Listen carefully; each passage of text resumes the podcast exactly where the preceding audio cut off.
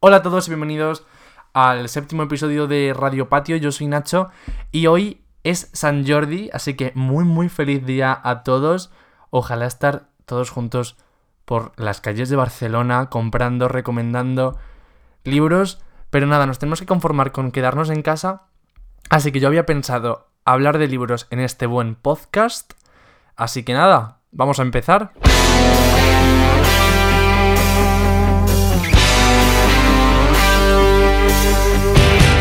Se hace la espera. El sol nos da de Bueno, bueno, ¿qué tal estáis llevando esta cuarentena? Yo no estoy bien. O sea, no estoy bien porque necesito ya salir de mi casa. Pero bueno, por lo demás, me voy acostumbrando. De vez en cuando me sorprendo y hago deporte. Eh, luego hay días, la mayoría, que me paso los días, bueno, en el sofá o en la cama jugando al Animal Crossing y viendo Netflix y viendo Disney Plus. Y por cierto, yo tenía, bueno, es que no os imagináis, no os imagináis. Claro, a mí lo que me pasa es que yo no puedo ser productivo. O sea, esto es algo que yo no puedo. O sea, no puedo. Entonces, yo intento, o sea, llevo para grabar un podcast, llevo dos semanas, bueno, ¿qué coño dos semanas? Bueno, sí, dos semanas. Llevo dos semanas para grabar un podcast. Entonces, te quiero decir, la productividad en mí es algo que yo no conozco ni lo voy a conocer en esta cuarentena. Eh, he borrado y vuelto a hacer un guion del podcast que tenía preparado para hoy. No este, porque este me lo acabo de inventar ahora en 5 minutos. Y tía, que no me sale, que no sé yo bien qué tema hablar. Cuando encuentro un tema. Uy, cuando encuentro un tema. Cuando encuentro un tema, me sale otro mejor cuando estoy escribiendo. Entonces es como. Es un bucle del que no puedo salir de. de por favor, te puedes concentrar y hacer algo bien en tu vida. Antes estaba empezando a escribir un guion para un corto que se me había ocurrido y digo, ala, pues ya está. Empiezo a escribir y me he puesto a escribir y digo, pero yo qué estaba escribiendo. O sea, es un nivel de desconcentración máxima que no os lo podéis ni imaginar. O sea, tengo cosas para hacer del instituto y chica, me da mucha pereza. O sea, siempre las acabo haciendo a última hora, sí. Uf, pero es que no puedo, no puedo.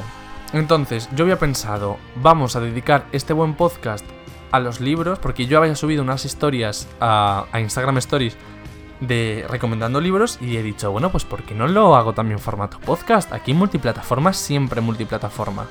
Entonces, pues chica, pues vamos a empezar. Vamos a empezar, pero os voy a dejar antes, bueno, mira, qué breakdown. Yo tenía, claro, eh, yo ayer, bueno, os pongo en antecedentes, ¿no? Contexto. El Buen Hijo es un grupazo eh, que tiene siete temas actualmente, pero es un grupazo. Entonces, eh, buscarlo en, Spotify, por favor. Hoy sacaban una canción. Entonces, yo no lo sabía. Y de repente, estoy viendo historias ayer a las 2 de la mañana. Y de repente veo una historia del buen hijo que, que ya que habían sacado la canción. Digo, uy. Y encima era una canción de estas nuevas que cantaron en su concierto. A mí, a mí me flipó. Y me pasé de 2 a 3 de la mañana cantando esa canción yo frente al espejo del baño. ¿Cuál es mi sorpresa para cuando me levanto? Que esa canción ya no está en Spotify. Digo, vamos a ver. Digo, pero si es que era mi motivo para levantarme esta mañana, era mi motivación para seguir viviendo y no haberme quedado tieso en la cama. O sea, ¿qué está pasando? Me meto al Instagram del buen hijo. Nada, que ha habido problemas con la distribuidora y que a lo mejor la ponen la semana que viene. Y yo tenía pensado ponerla en un podcast porque de verdad que es un temazo. Hay una versión eh, en plan maqueta, demo, en SoundCloud, pero es que no es ni la mitad de buena que la original. O sea, la letra es, en sí la misma, pero la calidad, todo, es muchísimo mejor la, la que habían sacado. Pero chica, que me la han quitado de las manos. Y yo llevo con el, el bucle en mi cabeza, pues también desde que me he levantado. Entonces estoy yo aquí cantando a capela. Pero bueno, vamos a empezar a, a, hablar de todos estos libros. Os voy a dejar una canción. Mira, como esto yo lo pongo en postproducción, pues la que me apetezca. Esto es una canción muy buena. Tiemblas, amor mío, como una gota de rocío, agapimú. Entras en mi cuerpo como la lluvia entra en mi huerto, agapimú. Nombras tú mi nombre como jamás lo dijo un hombre, agapimú. Tocas mi cintura como la hiedra toca altura, agapimú. que no cesa, eres el peso que no pesa. Eres fuego y frío, ni más ni menos, amor mío, oh,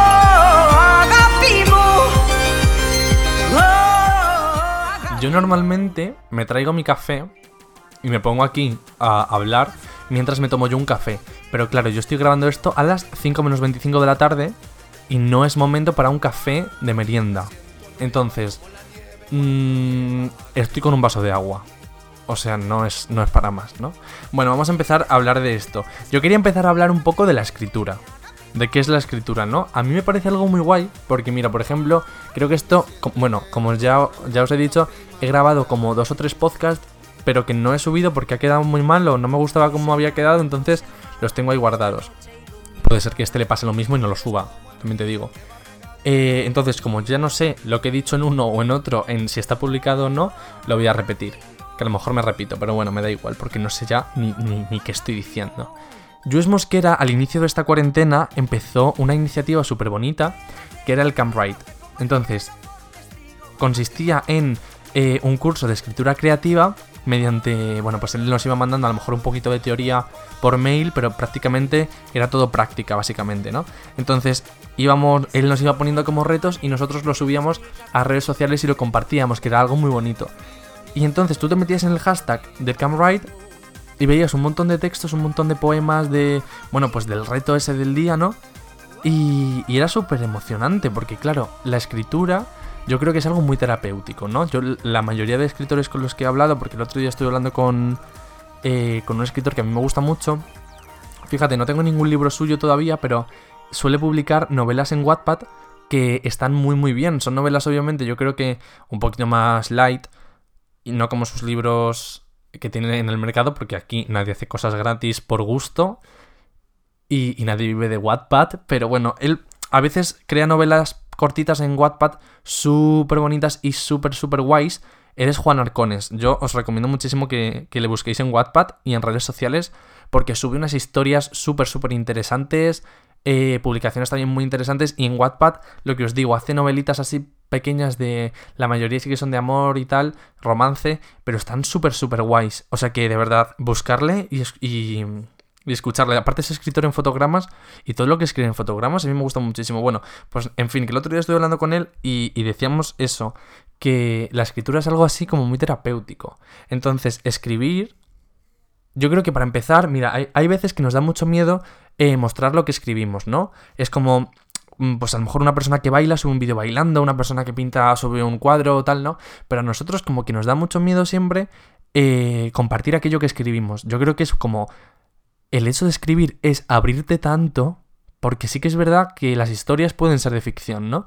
Pero en cada ficción hay algo que es muy de verdad, la mayor parte de, de cada libro es muy de verdad, es muy del autor habla mucho de él. Entonces yo creo que eso es lo más difícil de compartir lo que escribes. Porque es como si... Es, o sea, es, es, una vulne- vulnerabilidad muy fuerte el, el exponerte así, ¿no? Entonces, para gente que a lo mejor no está en su mejor momento de decir, pues yo no sé, ya sea eh, socialmente o tal, Claro, compartir lo que escribe es algo muy difícil. Y cuando alguien comparte lo que escribe es tan bonito porque a lo mejor a lo que, lo que tú escribes y dices, joder, pues esto es una cosita normal, no es, no es para tirar cohetes. A lo mejor a mí sí que me gusta muchísimo y me ayuda en algo. Entonces eso es como muy emocionante, ¿no? Yo creo que lo mejor de hacer todo, de hacer arte, es compartirlo. Compartirlo no para que te alaben, que también eso es muy bonito. Siempre cuando haces algo bonito y a la gente le gusta, que te digan, joder, me gusta mucho, es algo muy guay y se agradece muchísimo. Y de hecho yo creo que se debería hacer más, porque muchas veces... El otro día se me ocurrió una cosa sobre la que escribir y la titulé Arte procrastinado. Es estos momentos cuando alguien que hace arte eh, lo hace por necesidad, ¿no? No espera nada a cambio, porque si tú esperas algo a cambio de algo que estás creando, básicamente no vas a recibir nada. Y si, bueno, en fin, cuando tú creas algo lo haces por necesidad, no por, no por interés. Entonces, este arte procrastinado, cuando tú quieres crear cosas, pero tu entorno no te permite hacerlo, es cuando lo vamos dejando, bueno, pues ya lo haré mañana, ya tal, ya cual, ¿no? Quiero decir, es muy importante que cuando mm, nuestros amigos crean algo, escriben algo, componen, suben un vídeo a YouTube, ¿no? Estas tonterías, que para nosotros nos pueden parecer unas tonterías, pero en verdad llevan como mucho currito detrás. Yo creo que es muy importante eh, llegar y decir, oye, me gusta muchísimo esto que has hecho. O esto me parece muy interesante. Yo creo que es, es, muy, es muy importante decir lo mucho que nos gusta lo que hacen la gente que tenemos a nuestro lado. Hay un poema precioso que tiene Luis Mosquera que aún no ha sacado, lo, lo recitó el otro día en un directo, que se llama Cuando triunfa un amigo. Es precioso. Y os lo leería básicamente, pero es que, bueno, no sé si leerlo porque él tampoco lo ha sacado, pero en fin, es súper, súper bonito. Y dice eso, rodéate de artistas. Rodéate de artistas que no necesitan triunfar para, para ser artistas que de esos que no lo consiguen y se lo replantean, pero aún así siguen haciéndolo todos los días, ¿no? Eso es muy guay. Y, también yo creo que en todo esto de la escritura tenemos que protegernos. Protegernos quiere decir que si a ti te gusta la escritura, eh, recomendar, porque al fin y al cabo todo esto es un boca a boca. Yo no conozco algo si tú no me lo dices, ¿no? Si no lo veo en Twitter, si no lo veo... Eh, si no lo nombras, si no lo le das a conocer, yo no lo veo. Entonces, es muy importante la labor de visibilidad que se tiene que hacer. Y esos autores, ya sean pequeños o grandes, los autores grandes tienen que publicitar, bueno, no publicitar, ¿no? Pero apoyar a autores pequeños en redes sociales y tal para que ellos también puedan crecer, sobre todo también las librerías pequeñas, porque a mí hay algo que no me gusta que es pedir libros por Amazon. Creo que lo he hecho una o dos veces en la vida, en plan, porque me iba a un viaje y lo necesitaba, o porque no estaba en la librería y y lo necesitaba rápido y tal, y alguna vez lo he pedido por Amazon. Pero el comprar, o sea, a mí me produce mm, una cierta satisfacción el ir a una librería y comprar un libro. O sea, ir a una librería, ver todos los libros ahí en las estanterías, elegir uno, mirar otros, decantarte por uno en concreto y decir, me lo llevo. Yo creo que es algo muy bonito que con todo esto de Amazon y tal, se está perdiendo, pero aparte no solo Amazon, sino el corte inglés, todas estas eh, grandes superficies. Lo bonito que es entrar a una librería pequeña y decir, me llevo este. Yo, mi sueño, el otro día lo hablaba con una amiga, mi sueño en la vida es crear un café literario.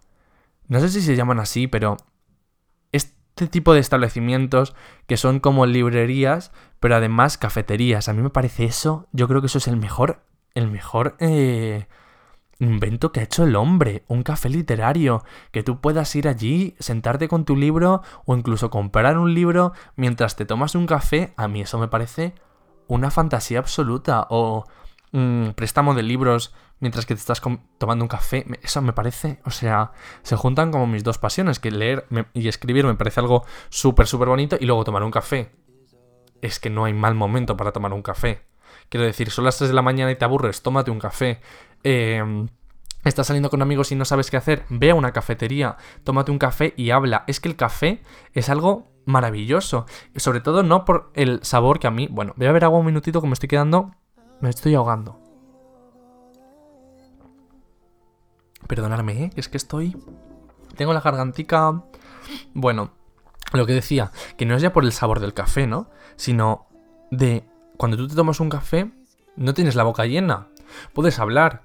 Tomarse un café es como abrirse con los demás. No sé, bueno, que yo soy muy friki de todo esto. Y luego también las editoriales pequeñas. Hay una editorial que a mí me gusta muchísimo y, y os voy a hablar de, un libro muy guay que me hace mucha ilusión. Bueno, no, hay... Bueno, sí, sí, qué coño. Eh, la editorial se llama Dos Bigotes. Yo tengo... ¿Dos o tres? Tres. Tres libros de Dos Bigotes.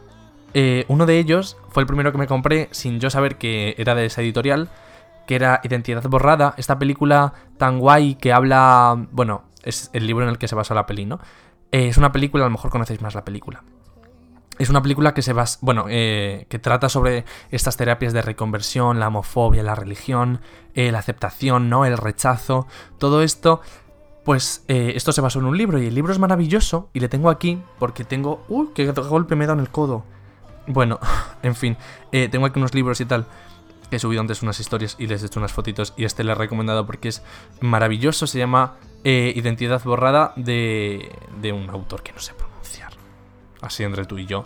Y es una fantasía de libro, es de dos bigotes, la editorial Dos Bigotes. Y aún, fíjate, bueno, bueno, este libro yo lo tengo abandonadísimo. No me lo he terminado todavía. Esto me lo compré yo en verano de 2019.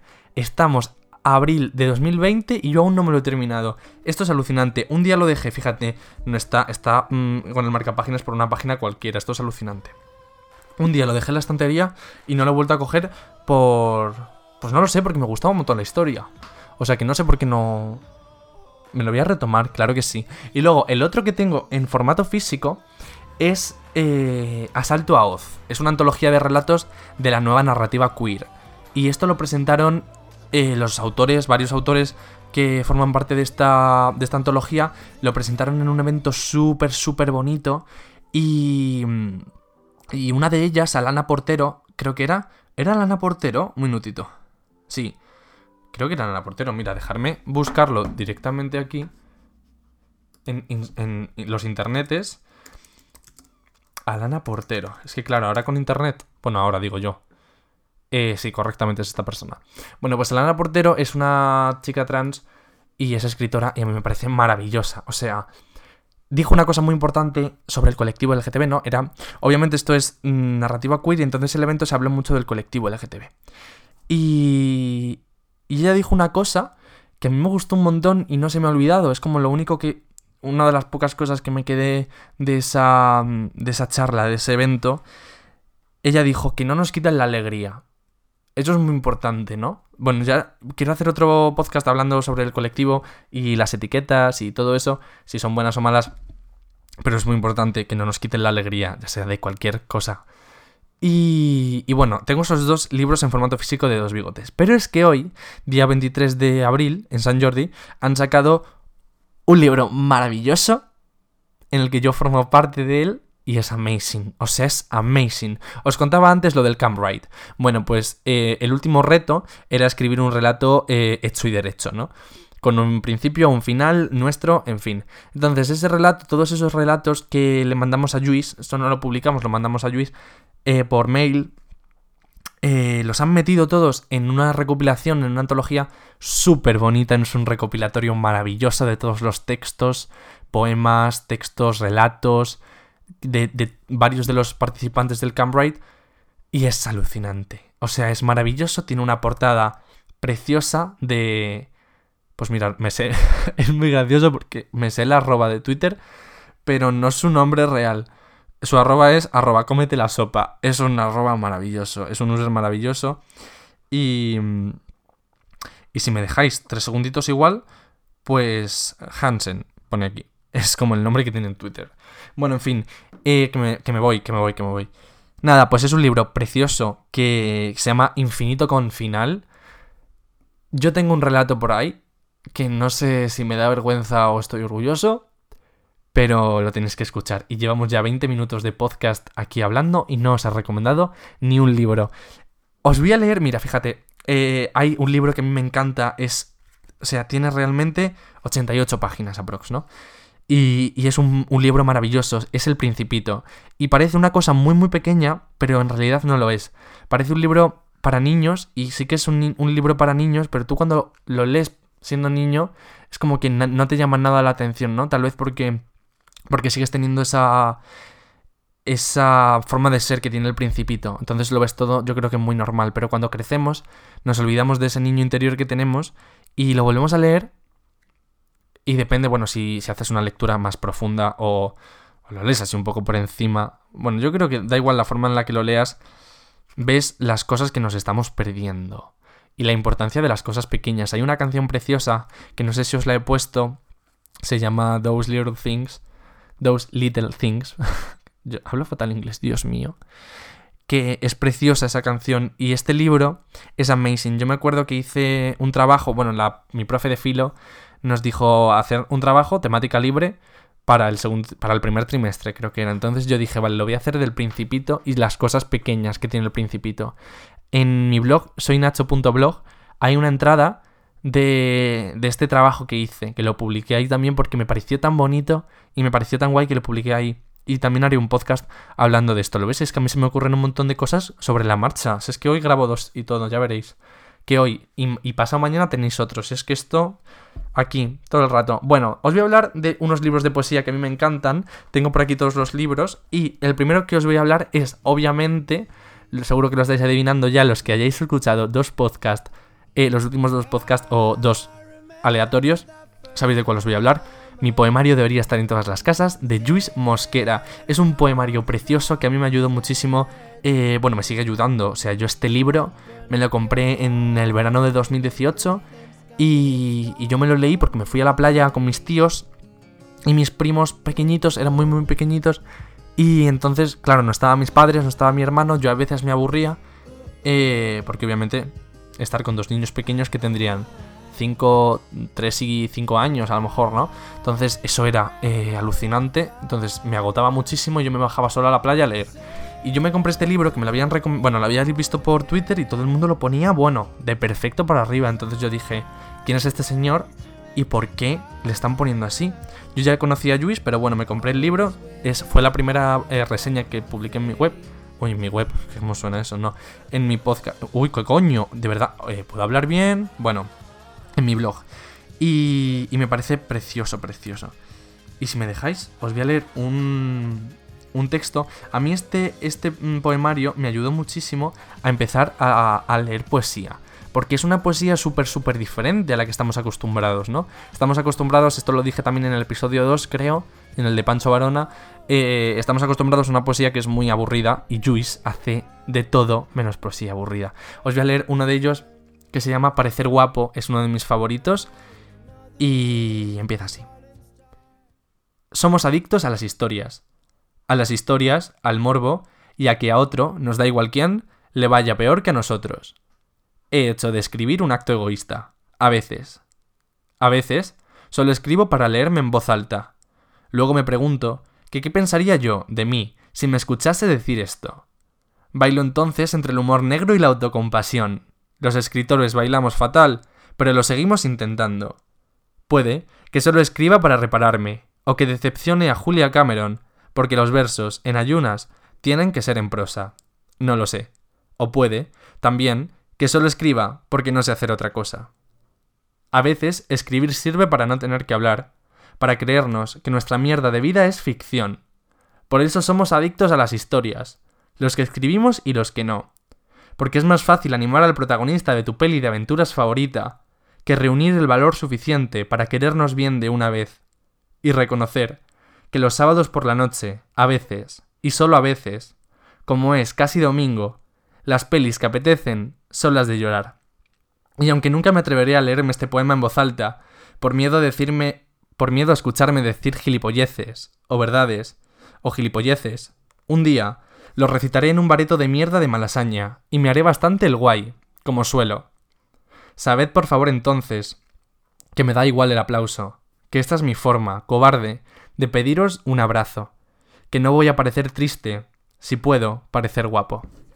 Es un poema precioso, es un poema precioso de Luis Mosquera, se llama Parecer guapo y tenéis que comprar todos este libro por San Jordi mínimo. Voy a beber otro poquito de agua que casi me ahogo leyendo este poema. No voy a cortar ni los cortes, o sea, no voy a hacer cortes eh, de mis bebidas de agua, te lo digo en serio, o sea, naturalidad.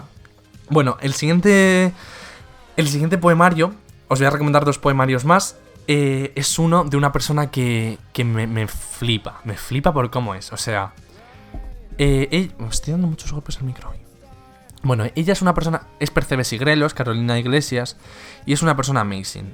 No sé si sabéis quién es Borque, soy Borque, buscarlo en Instagram, pero tanto él como ella son muy fanses de la nostalgia. Entonces Carolina siempre está hablando de la tele de antes, de no a nivel técnico, sino más a nivel emocional, eh, por ejemplo de programas de antes, ¿no? De Eurovisión, de OT, no Eurovisión, y no todo esto sino en plan en la actualidad, sino de muy atrás de 2001, 2000, eh, bueno, esa época, ¿no?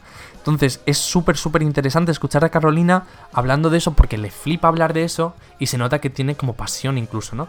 Pero es que además fue como la primera persona aquí en, en el gremio este de YouTube que habló eh, sin tapujos sobre ir al psicólogo, ¿no? Que mm, lo tenemos todos como muy muy mal puesto, es como un tema tabú, pero en ver- en verdad ir al psicólogo es cuando ir al psicólogo, perdón, es igual que ir al médico cuando nos duele la tripa, ¿no? Entonces ella tiene un poemario que se llama El amor, qué movida, que es eh, Bueno, pues ella en 2017 eh, escribió como unos textos por una movida suya de amor y entonces en 2018 eh, los comenta.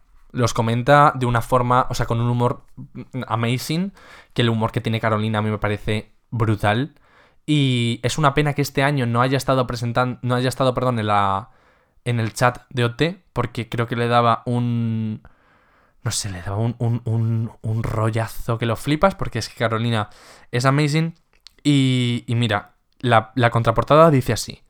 El amor, que movida, es el paso de las canciones tristes al yo ya no quiero nada. Es reírte de lo llorado. Es invitar a un monstruo a tu corazón y decirle pa'lante. El palante este es... Dios, es que la frase en sí, palante... Bueno, es una frase, pero bueno. Palante. Es como... Dios, es como lo que mejor suena del mundo. Bien, os voy a leer eh, el de 2017 y luego el comentario que hizo en 2018. Se titula Hay una murciana en el videoclip de Rihanna. Rihanna tiene una canción en la que le dice a uno que le haga sentir la única chica en el mundo. Y eso es súper bonito. Pero ahí Rihanna se refería solo al sexo. Es mejor la del paraguas. Lo que pasa es que en esa etapa aún es muy pava, y se monta una paranoia que flipas con el chico que le gusta. Que dan ganas de gritarle, no te ofrezcas a arreglar su corazón. ¿No ves que eso tiene que gestionárselo él? No es tu movida, tía. La verdad es que no sé mucho más de Rihanna. Lo básico. Las canciones típicas que aprendí saliendo de fiesta, y que en uno de sus videoclips sale una chica que es murciana. A veces, con saber lo básico es suficiente. Yo sabía que te quería. Y luego, el comentario dice así. La teoría está bien, pero la otra parte tiene que quererte igual y bien. Esto es más importante que responder duro de pelar cuando alguien te dice tú siempre fuiste. Esta manera que tiene de comentarlo, a mí me parece canela en rama. A mí me parece maravilla pura. O sea, bueno, si me veis ahora en el escritorio, lo tengo lleno de libros que no sé cómo los voy a sacar. Pero bueno, el siguiente poemario es de una persona a la que amo. Me parece eh, otra mujer que tiene. Es, o sea, tiene una historia detrás eh, de lo poquito que sé. Yo no sé nada de ella prácticamente, pero lo que sé, me parece que es una historia súper brutal y súper de joder. Ella es María Part, es una actriz amazing es una escritora mm, perfecta. Tiene un poemario que, bueno, yo fui a su presentación, no me lo he pasado mejor en mi vida. O sea, eso fue, eso fue una risa constante. Eh, tiene un poemario que se llama Mium, son las siglas de Me importa una mierda, y es un poemario bilingüe, está genial. Y os voy a leer un... Este es su segundo libro, creo. Os voy a leer un, un, un, aquí un poemita que se llama 17. Es como si te viera, un 80, la cara llena de pecas, y un ego que daba ganas de correrte a hostias un día sí y al otro también. Yo no me quedaba corta, gafas verde pistacho, vestidos baby doll y una curiosa predilección por las causas perdidas que aún me dura hoy en día. Madrid. El Moby Dick. Un puñado de canciones intensas que hoy llenarían estadios, y una poca vergüenza capaz de protagonizar el próximo taquillazo de Tarantino. Quiero creer que por orgullo, quizá amor propio, acabé contigo de la única forma que no comportaba consecuencias penales. Te borré del Messenger. Agujero espaciotemporal, de nueve años y algún día. Londres, una ciudad alemana de nombre impronunciable y Madrid de nuevo. Acabé la carrera, me crecieron las tetas y sí, tú sigues teniendo pecas. De entre todas las preguntas hay una que se repite en bucle. ¿Qué hubiera pasado si? Es un poemario precioso. No os voy a leer la parte bilingüe, porque en eso no, pero, pero es súper, súper guay. Y la poesía de María a mí me, parece muy, muy fantasía. Sí que es verdad, luego tengo otros dos o tres libros de poesía, pero los que más me gustan son estos. Hay uno, de hecho, perdón, hay uno que no he sacado, que se llama Las letras sobre mí, de Enrique Cervantes, que también es muy guay. Bueno, vamos a hablar ahora de libros que no son poesía. Y el siguiente es Tele, de Borja Terán. Borja Terán es un periodista fabuloso que habla de la tele en lainformación.com.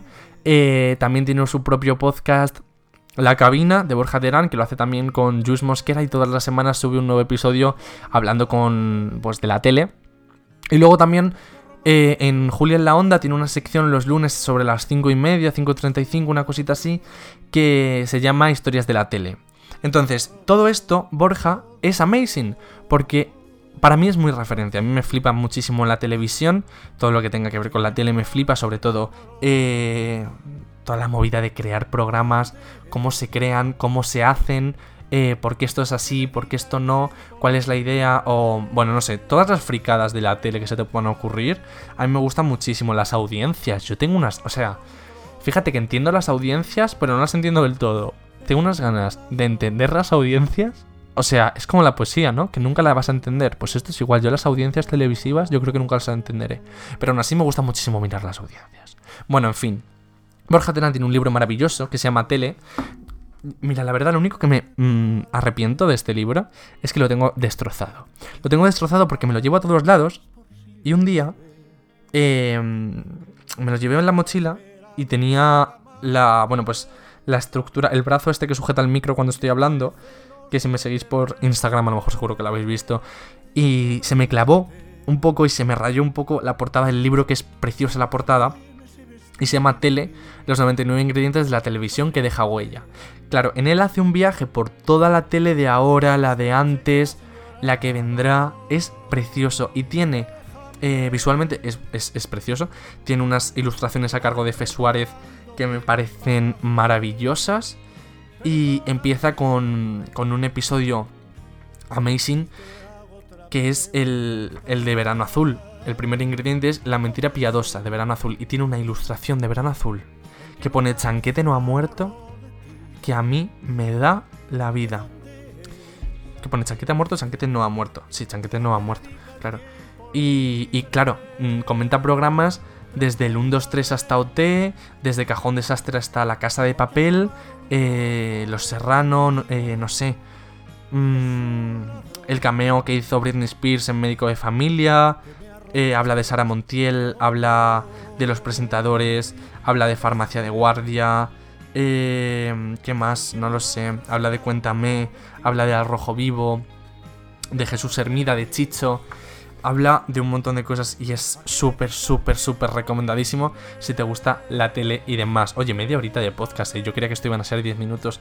Bueno, eh, el siguiente que os quiero recomendar se llama Reina Roja. Reina Roja es el mejor thriller que he visto yo en mi vida. Y no os quiero decir nada de él porque te lo juro, lo tenéis que leer lo tenéis que leer porque es de Juan Gómez Jurado y, es, es, amazing, es, es el mejor thriller. Tiene una segunda parte que se está leyendo mi madre ahora mismo mientras yo me termino otro libro y en cuanto se termine ella la segunda parte me la voy a empezar yo. no he tenido más ganas de algo en mi vida y os voy a leer la contraportada porque eh, es que lo tenéis que leer. Lo tenéis que leer y todo lo que yo diga será un spoiler o eh, no valdrá la pena, así que os lo, os lo leo. Antonia Scott es especial, muy especial. No es policía ni criminalista nunca ha empuñado un arma ni llevado una, placa, y sin embargo ha resuelto decenas de crímenes. Pero hace un tiempo que Antonia no sale de su ático de lavapiés. Las cosas que ha perdido le importan mucho más que las que esperan ahí fuera. Tampoco recibe visitas. Por eso no le gusta nada, nada, cuando escucha unos pasos desconocidos subiendo las escaleras hasta el último piso. Sea quien sea, Antonia está segura de que viene a, buscarla, y eso le gusta aún menos. Eh, la, la, la contraportada es Amazing, os lo tenéis que leer, no digo nada más. Y vamos con los dos últimos libros que sacan mi faceta más activista pro LGTB de, de mí. Y uno de ellos, que a ver si lo encuentro debajo de toda esta montaña de libros un minutito. Vale, eh, uno de ellos es... Bueno, os voy a, empezar por el otro mejor. Que es más... Yo me lo, me lo, leí en este orden y es como recomiendo yo un poquito leerlo. El primero se llama LGTB para principiantes de Daniel Valero. Que a lo mejor por ese nombre no le conocéis, pero por Tigrillo es. Mm, Tigrillo sí. Es, es youtuber y es amazing, ¿no? Entonces, em, este libro es, es muy importante, yo creo, porque cuando las maricas, las trans, las bollo, todas estas movidas de personas que somos, eh, bueno, a mí me parece muy importante saber de dónde vienes y a dónde vas, por qué luchas, por qué estás aquí, eh, por qué estás sufriendo, por qué, eh, o sea, por qué estás luchando, ¿no? Entonces, este libro son 100 preguntas y respuestas para saberlo todo sobre el colectivo. Obviamente yo creo que hay muchas cosas que se dejan fuera o que se podrían explicar eh, mejor o más en profundidad, obviamente. Pero son preguntas desde la gente trans, ¿cómo elige su nombre? ¿Les puedo preguntar el antiguo? Más, que es más un poquito de educación, ¿no? luego otra, ¿por qué nosotros los heteros no podemos tener un día del orgullo hetero, o cómo, cómo pretendéis conseguir todos estos derechos, eh, tenéis mala relación con vuestras familias, eh, y los niños, ¿no serán gays, lesbianas o lo que sea de mayores y dejamos que vean gente así en la televisión? Eh, bueno, tiene preguntas que son muy, muy, muy importantes que parece que cuando a lo mejor las lees, no, o sea, yo mm, cuando vi el, el- el índice de este libro, yo dije, joder, digo, claro, pues es que esto mm, yo creo que es de cajón, ¿no?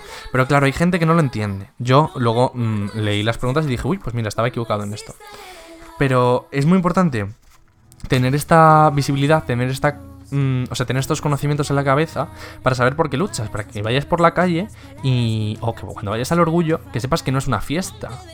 Obviamente es fiesta porque, como he dicho antes, que no nos quite la alegría. Y si no tuviésemos una fiesta, si no tuviésemos un ruido, si no tuviésemos unos escenarios, unas carrozas y todo nos lo tomásemos eh, de luto, nos pusiésemos todos de luto por todo lo que nos ha pasado como, como colectivo, no saldríamos de esta ni de coña.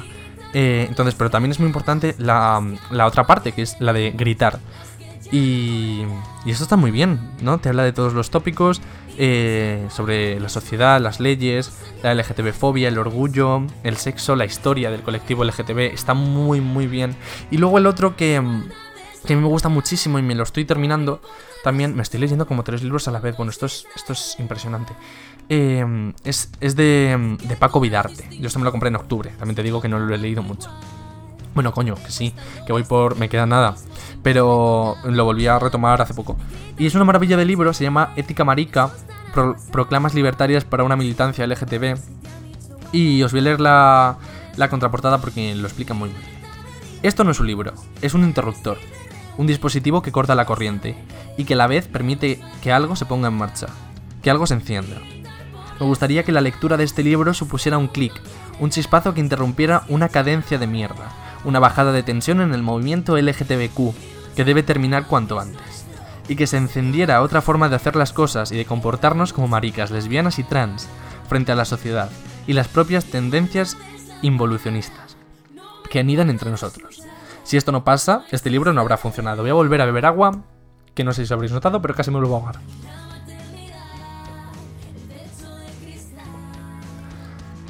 Pues ya no me queda agua, qué bien.